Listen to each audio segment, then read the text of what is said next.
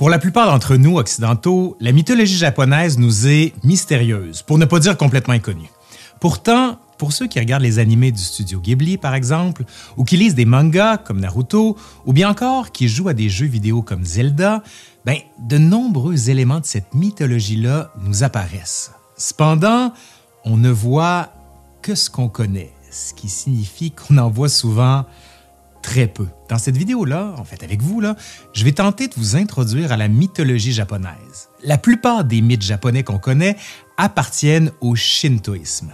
Le shintoïsme, c'est une religion très importante au Japon.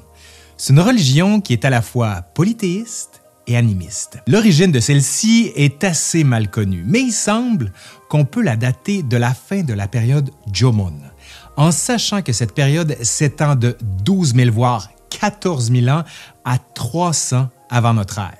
Les dates sont variables. On va parler précisément de plusieurs des grands mythes japonais comme celui des origines du monde, de la descente aux enfers d'Izanagi pour retrouver Izanami, de la déesse du soleil, Amaterasu, de l'intrigant Kami des tempêtes que l'on appelle Susano, des aventures d'Okoninushi, ou encore de la descente sur terre de Ninigi. Ces mythes, on les doit notamment à deux grands recueils, le Kijuki et le Nihon Shoki. Le Kijuki est le plus ancien recueil des mythes du Japon. Il a été rédigé sur ordre impérial et a été présenté à la cour en 712 de notre ère.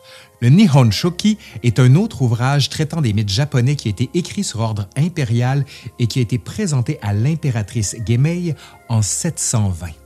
Enfin, comme souvent dans les mythologies, il existe plusieurs versions différentes des mêmes mythes. Si vous faites quelques recherches sur le sujet, et je vous invite à le faire, il est possible que vous tombiez sur d'autres versions. Et j'ai envie de vous dire que c'est ce qui en fait la richesse, tout ça. Mais avant de lancer le générique, je tiens à vous signaler que j'ai travaillé avec le héros de l'histoire sur cette vidéo.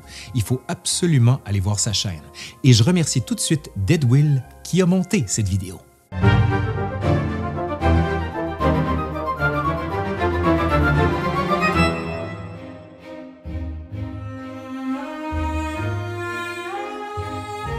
Commençons par les origines du monde, si vous le voulez bien. Alors que l'univers est encore une masse chaotique, trois kami apparaissent. Les kami, ce sont des êtres que l'on peut décrire comme des esprits ou bien comme des divinités, selon le cas. Donc, je disais, les trois premiers kami apparaissent et après eux naissent d'autres kami. Ces kami sont invisibles et ils habitent dans les cieux. Peu à peu, l'univers prend forme. Le ciel et la terre sont créés. Les kami célestes décident d'envoyer Izanagi et Izanami pour, je cite, consolider et réparer la terre encore flottante. Ils vont sur le pont qui relie les cieux et la terre, et depuis cet endroit, ils trempent et font tourner la lance céleste dans la mer. En faisant ça, une première île apparaît et la cristallisation de l'eau salée. C'est sur cette île que s'installent Izanagi et Izanami.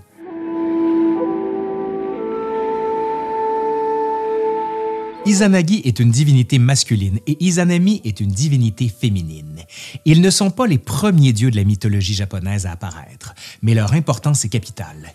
Ils forment ensemble le couple primordial. Auparavant, les générations se faisaient spontanément, tandis qu'avec Izanagi et Izanami, c'est l'introduction de la sexualité et de l'enfantement. En tant que couple primordial, ils sont au départ euh, totalement ignorants de la sexualité. Alors qu'ils se regardent, ils s'aperçoivent qu'Izanagi possède un organe très développé vers l'extérieur, tandis qu'au même endroit sur le corps d'Izanami correspond un organe développé vers l'intérieur. Suite à ça, ils vont mener une sorte de rituel nuptial. Cependant, comme c'est Izanami qui est à l'initiative de la demande en mariage, de ce premier rapport, naissent des kami mal formés. Le couple décide alors de réitérer l'union, mais cette fois-ci, c'est Izanagi qui prend l'initiative. De cette nouvelle union naissent les kami qui forment les îles japonaises et les kami de la nature. Puis, Izanami donne naissance au kami du feu, Kagutsuchi. En lui donnant naissance, Izanami est mortellement brûlée. En mourant, elle vomit les kami des métaux et de la glaise. Izanagi est fou de chagrin après la mort de sa femme. Il pleure sur sa dépouille avant de s'en prendre violemment à son fils nouveau-né, Kagutsuchi. Il le massacre et de son sang naissent plusieurs autres kami.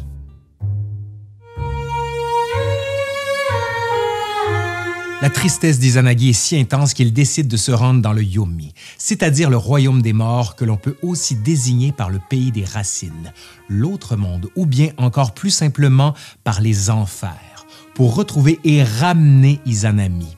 petite parenthèse pour signaler que ce mythe fait beaucoup penser à celui d'Orphée et d'Eurydice, ou bien encore de l'enlèvement de Perséphone dans la mythologie grecque. Quand Izanagi arrive dans le royaume des morts, il retrouve Izanami elle lui explique qu'elle ne peut pas partir tout de suite car elle doit d'abord demander l'autorisation au kami des enfers.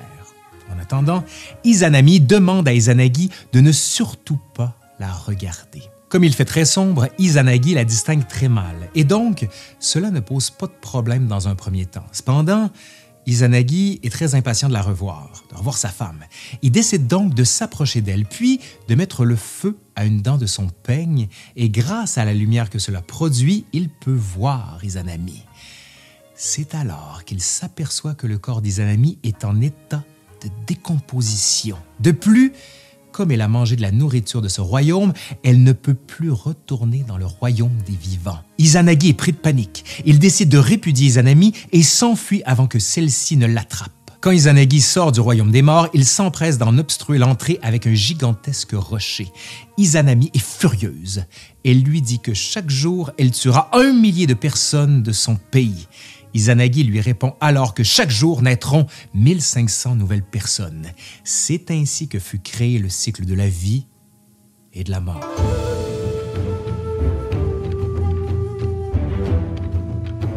Après son passage dans le royaume des morts, Izanagi ressent le besoin de se purifier. Pour cela, il se baigne dans une rivière. De ce bassin naissent plusieurs kami, dont Amaterasu de son œil gauche et Tsukiyumi de son œil droit et Susano de son nez. Dans certaines versions plus précises, Susano est né des excrétions nasales d'Izanagi. Amaterasu est la déesse du soleil. Elle est aussi l'ancêtre légendaire des empereurs japonais. Tsukiyomi est le kami associé à la nuit, à la lune et à l'écoulement du temps. Susano est désigné comme le kami des tempêtes. Il est associé aussi l'océan. Izanagi décide de partager le monde entre ses trois nouveaux-nés. Pour Amaterasu, il lui offre son collier et lui dit qu'elle régnera sur la haute plaine céleste. Pour Tsukiyomi, Izanagi lui dit qu'il régnera sur le domaine de la nuit. Enfin, pour Susano, Izanagi lui dit qu'il régnera sur l'océan.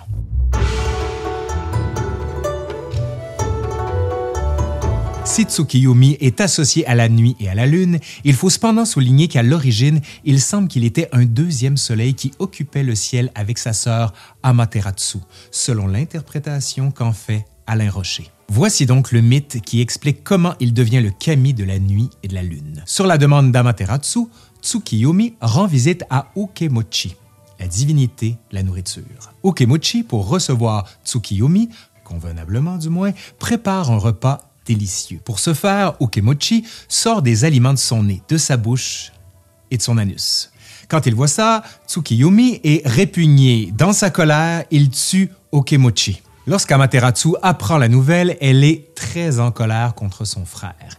Elle décide donc de ne plus le côtoyer.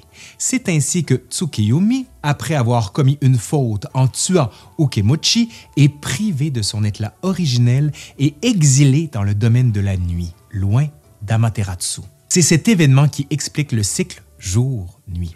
Donc la question qu'on veut se poser ici, c'est est-ce qu'il dirige le domaine de la nuit sur la décision de son père Izanagi, ou bien est-ce une punition, ou bien les deux versions peuvent-elles coexister? On le sait dans les mythes, il y a souvent plusieurs versions, comme on l'a dit tantôt.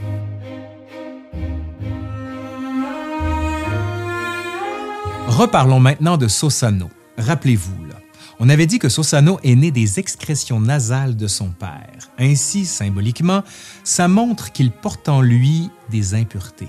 Dès sa naissance, donc, il semble qu'il soit destiné à occuper un rôle trouble. Après le partage du monde par Izanagi, Sosano n'est pas satisfait de la place qu'il occupe.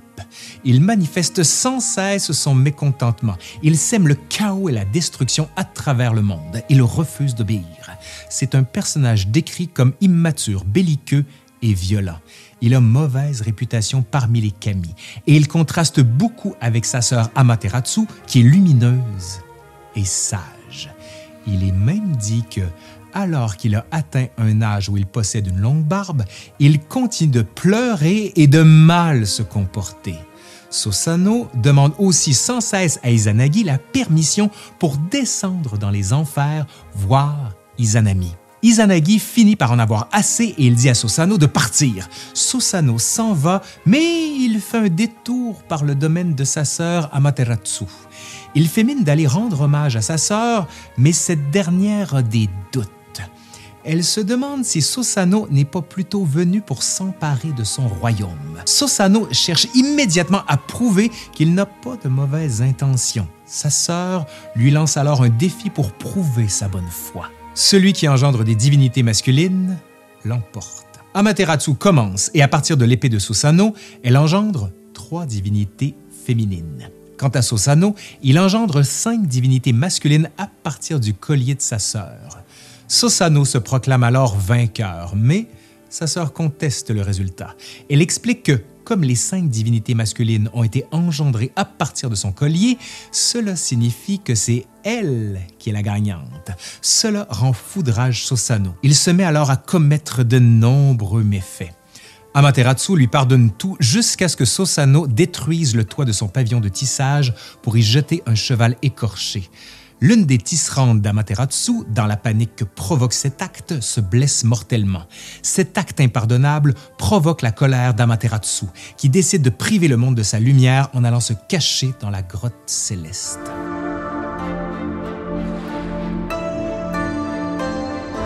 Le monde étant plongé dans l'obscurité, les Kami se réunissent pour trouver une solution. Amaterasu refuse catégoriquement de sortir de la grotte. Comme il n'est pas possible de la faire changer d'avis, les Kami vont mettre au point une ruse. Face de la grotte, ils suspendent à la branche d'un arbre sacré un miroir. Puis la déesse Uzume entame une danse érotique qui suscite les rires de l'assemblée des Kami. Amaterasu est intriguée. Elle se demande pourquoi ils sont si joyeux. Elle décide alors de pousser un peu le rocher qui bloque l'entrée de la grotte pour voir ce qui se passe à l'extérieur. Comme elle se voit dans le reflet du miroir, elle croit alors qu'il y a une nouvelle déesse du soleil. Cela attise sa jalousie et elle finit par sortir entièrement de la grotte pour voir de plus près cette déesse. Pendant ce temps, le kami Taji Karao s'empresse de refermer la grotte céleste avec le rocher pour qu'Amaterasu n'y retourne pas. Amaterasu s'aperçoit ensuite que cette nouvelle déesse du soleil était en fait son propre reflet. Elle décide finalement de rester et de vivre à l'extérieur. Le monde profite à nouveau de ses rayons. Mais pour que Sosano ne recommence pas ses méfaits, les Kami décident de le punir. Ils lui coupent sa barbe et lui arrachent ses ongles, puis ils le bannissent des cieux.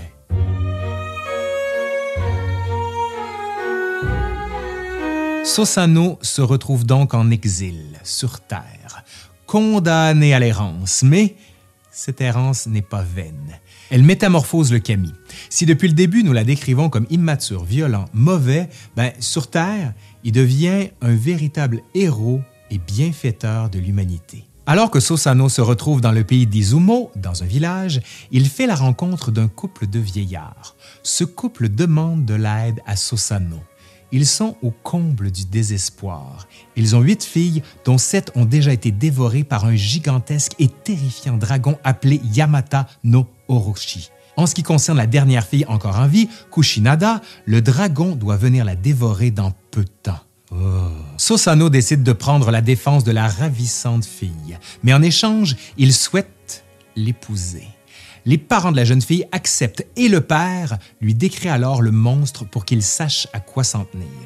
C'est une sorte d'hydre qui possède huit têtes et huit queues. Ses yeux sont rougeoyants. Sur son dos, des arbres poussent. La créature est tellement gigantesque qu'on peut la confondre avec une montagne. Pour se débarrasser du monstre, Sosano va mettre au point un plan. Avec l'aide des villageois et des parents, Sosano construit une grande palissade avec huit portes. Devant les huit portes sont installés huit tonneaux de saké. Avant que le dragon n'arrive, Sosano transforme Kushinada en peigne et il la met à l'abri dans ses cheveux. Peu de temps après, la terre tremble sous les pas de la créature. Le monstre s'approche de la palissade et il voit huit tonneaux de saké. Il pense que c'est une offrande qui lui est destinée. Alors, il en boit le contenu. Pendant ce temps, Sosano tranche une de ses têtes. Le monstre hurle de douleur et détruit une partie de la palissade. Il tente de se défendre, mais enivré par le saké, il n'y parvient pas. Il titube et donne des coups dans le vide. Sosano en profite pour le découper en morceaux. Alors qu'il frappe l'une des queues du monstre, son épée se brise. Sosano, intrigué, poursuit le découpage de cette queue et découvre à l'intérieur une arme. C'est l'épée de Kusanagi. Il s'agit d'une épée légendaire japonaise aussi fameuse qu'Excalibur pour les Occidentaux. Cette épée est l'un des emblèmes impériaux du Japon. Ce mythe de Sosano contre le dragon nous présente l'origine de celle-ci. Et pour revenir à notre histoire, Sosano tue donc le dragon. Il récupère l'épée, l'épée de Koshonagi, qu'il décide ensuite d'aller offrir à sa sœur, Amaterasu, pour se réconcilier avec elle. Suite à cela, comme convenu, Sosano épouse Kushinada. Ensemble, ils ont de nombreux enfants et Sosano devient le maître du pays d'Izumo pendant un temps avant de rejoindre Izanami dans les enfers.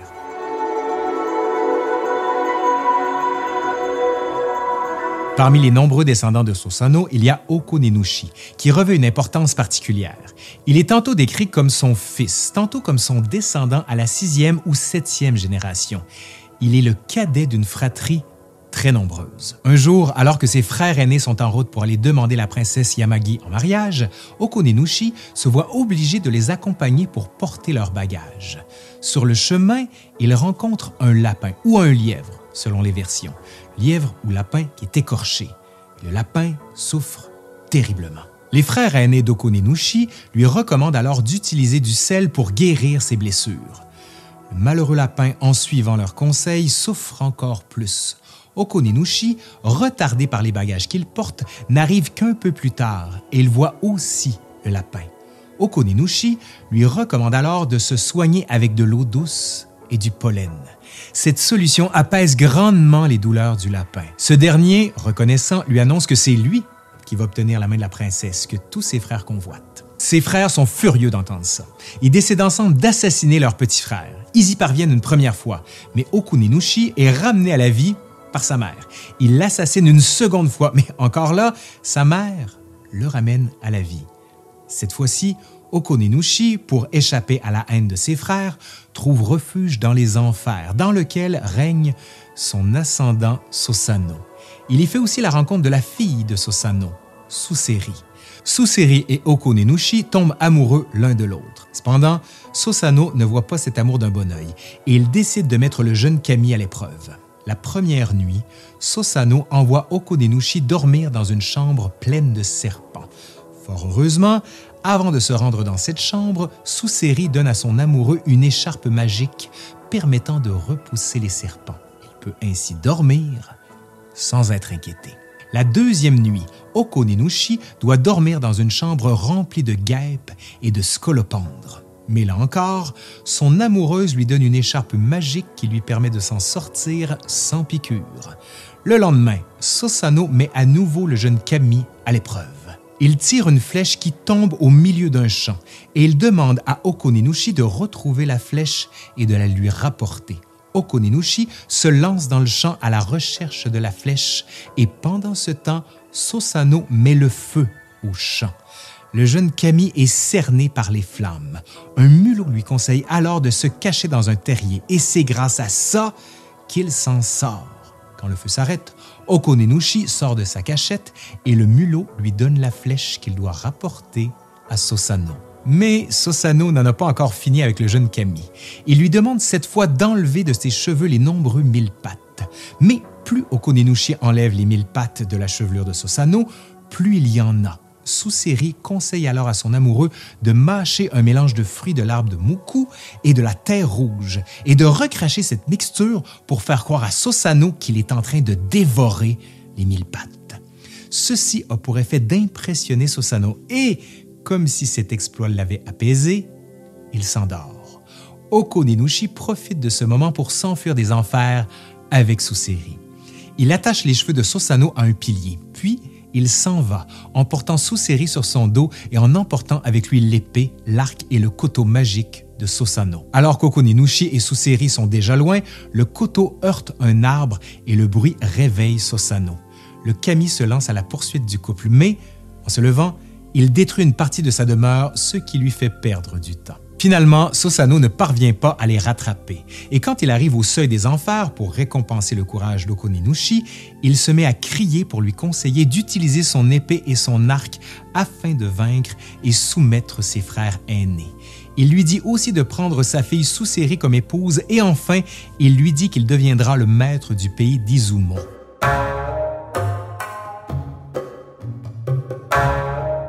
Terminer notre voyage à travers la mythologie japonaise, parlons maintenant de Ninigi, le petit-fils d'Amaterasu. La déesse du soleil décide un jour d'envoyer sur Terre un de ses descendants pour gouverner à la place d'Okuninushi, dont on a parlé il y a juste quelques secondes. Dans un premier temps, Amaterasu souhaite envoyer son fils, Oshi Omimi, mais celui-ci refuse. Elle envoie alors deux autres kami, mais ceux-ci décident de soutenir Okuninushi pour diriger. Amaterasu demande alors une nouvelle fois à Oshi Omimi d'aller sur Terre prendre le pouvoir. Mais là encore, il refuse. Il propose à sa place son fils Ninigi. Amaterasu accepte d'envoyer Ninigi à la place de son père. De plus, la déesse du soleil offre à son petit-fils trois objets l'épée de Kusanagi, le miroir Yata no Kanagi et le Magatama, un joyau en forme de croc percé. Ces objets sont aujourd'hui encore les trois symboles du pouvoir impérial. Pour préparer la venue de Ninigi sur Terre, Amaterasu envoie tout d'abord deux kami très puissants, à savoir Katemikazuchi et Futsunushi. Ils ont pour mission de convaincre Okoninuchi de laisser la place à Ninigi.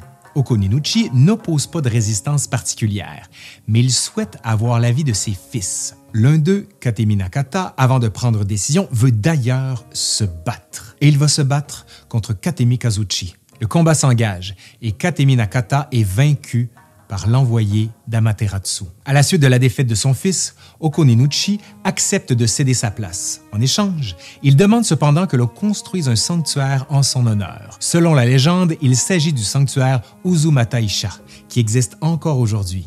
Suite à cela, Okoninuchi quitte le monde physique. Puisqu'Okonenushi a accepté de céder sa place, Ninigi peut commencer sa descente sur Terre. Il est suivi de plusieurs autres kami qui l'accompagnent pour l'aider dans l'exercice du pouvoir et la pacification du pays. Ces kami fonderont plus tard les importants clans du Japon.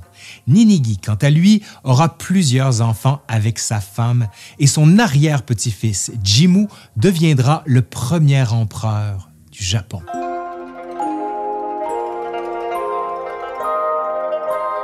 Ainsi s'achève notre voyage à travers la mythologie japonaise. C'est une mythologie qui est riche de nombreux mythes, bien sûr.